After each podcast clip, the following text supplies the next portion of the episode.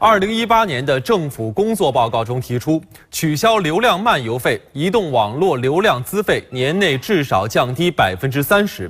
中国电信、移动和联通三大运营商也表示，将立即行动，薄利多销，降低资费水平。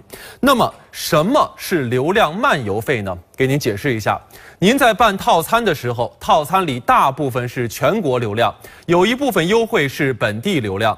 本地流量出了省就不能使用，运营商要做的就是把全国流量和本地流量统一起来。那么我们到底什么时候能够享受到好的政策呢？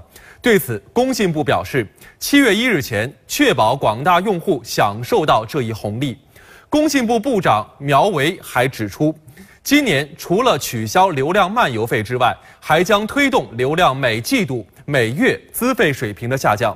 这两项措施加在一起，到年底要比去年下降百分之三十以上。对于网络的提速降费，专家表示，几年来我国宽带发展迅速，从遍地十兆小水管变成一百兆高速路。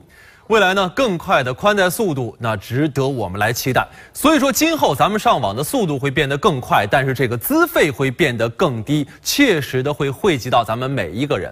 对于这件事儿，咱们来看一下《人民日报》的微评，它的标题是“多做利民之事，利民之事，司法必行”。这样的善治多多益善，秉承不因事难而推诿，不因善小而不为的责任意识。